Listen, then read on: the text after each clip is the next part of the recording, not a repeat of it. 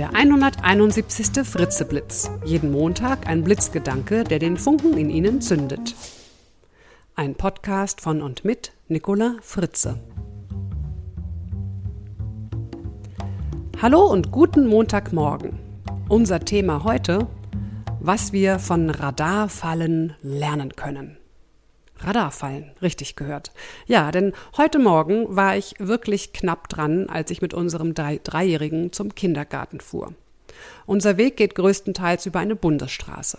Und obwohl wir es eilig hatten, fuhr ich ganz brav die vorgegebenen 120 Kilometer pro Stunde. Denn aus Erfahrung weiß ich, dass sich zu schnelles Fahren auf diesem kurzen Stück überhaupt gar nicht lohnt.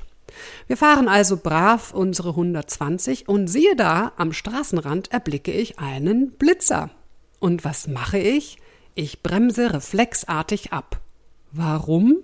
Ja, ich fuhr doch total brav, völlig überflüssig diese Bremsaktion. Tja, es bremste in mir also irgendetwas völlig Unbewusstes, hat einfach vollautomatisch abgebremst.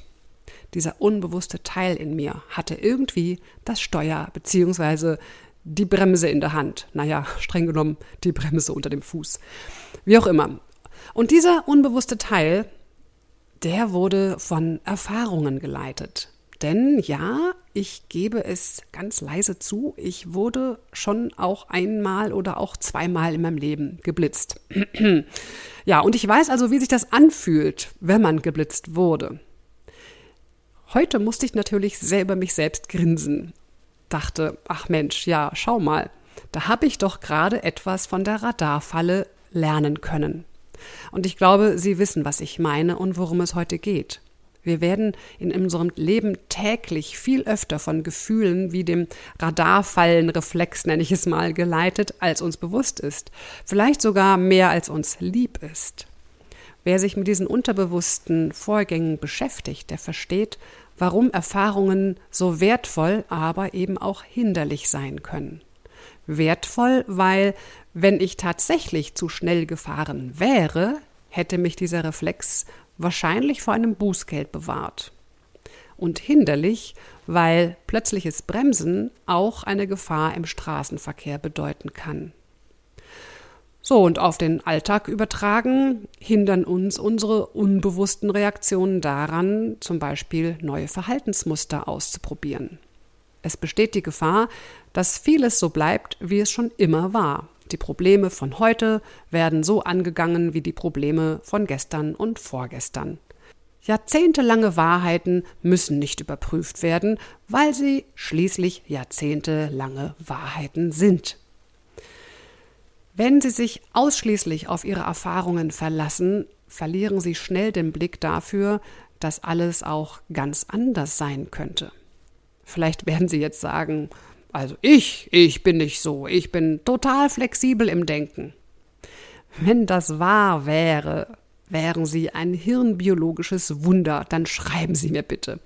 Denn unser Gehirn arbeitet so, dass wir einmal bekannte Lösungen nicht ständig wieder in Frage stellen. Unser Gehirn ist in diesem Bereich so flexibel wie eine deutsche Behörde, könnte man sagen. Und diese Behörde hat nur eine einzige Aufgabe, nämlich Energie zu sparen, indem feste Routineabläufe eingehalten werden, für Sicherheit und Stabilität zu sorgen, naja, und dann noch das ein oder andere. Stellen Sie sich vor, Millionen Beamte sind damit beschäftigt, Informationen zu sammeln und zu bewerten.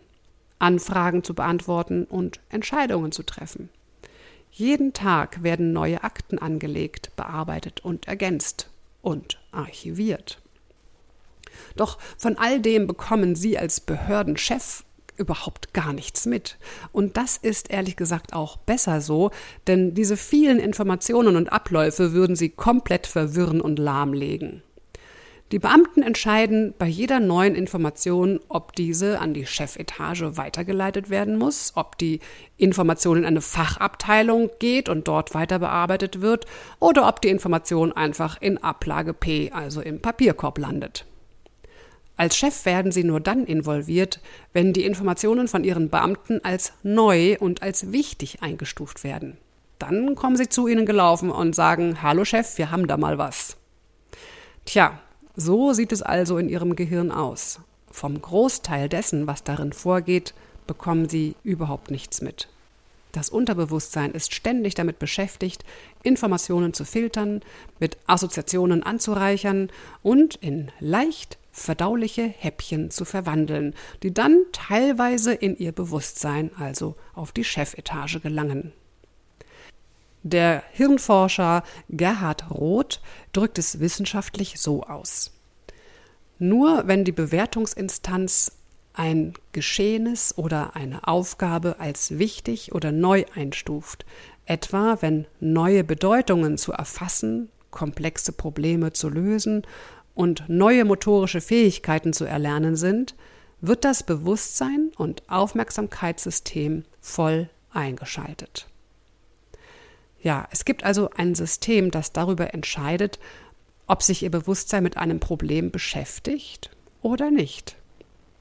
Ob also einer Sache Aufmerksamkeit gewidmet wird oder nicht.